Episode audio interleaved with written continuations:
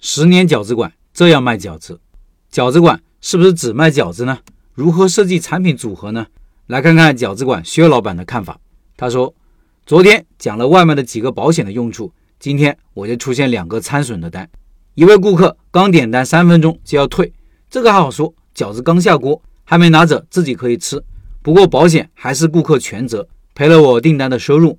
第二个是骑手送到后敲门不开，打电话停机，送回店里后两个小时，顾客打来电话不要了，直接申请退款。”我当然是不同意，但平台的客服是向着顾客说什么他没有收到餐，骑手本可以放门口的。我说不是我的责任，客服又以餐品已送回店里要求同意退款。如果这六十多元要自己担着就亏大了，最后还是靠保险，因为是顾客责任全赔。接着说说一个饺子店产品组合方面的思考和一些做法，我会设计一款低价的商品来吸引顾客下单。现在这么热的天，我就选择西瓜。我们这普通西瓜一块五一斤，一个十斤的西瓜成本十五块，把瓤分成两百克一份，能出十五份，冰箱里放着。一般水果店一份一千克的果切需要十几块钱，加上配送费二十块了。我每份卖零点九九元，加一元的餐盒，不限量，十五份能卖出三十块钱来，除去扣点，成本还是回来了。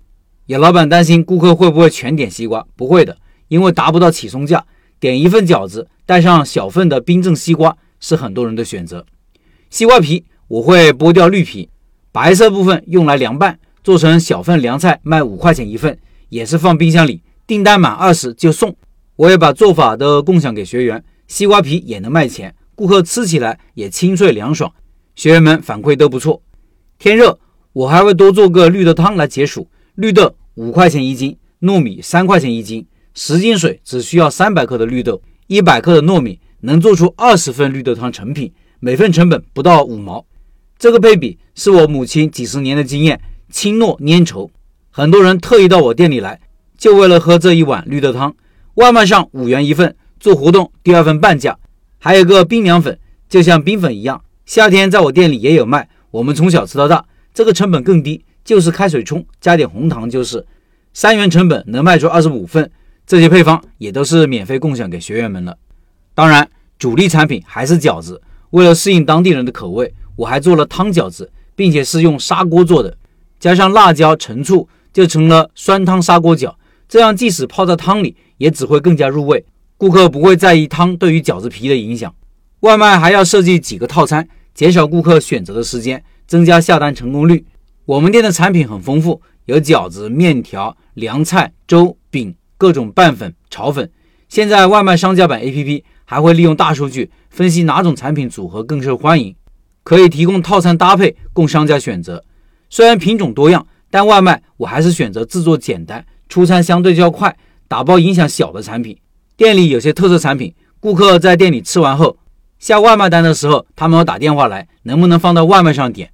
我也可能不上，因为制作时间长，影响出餐速度，只会招来差评。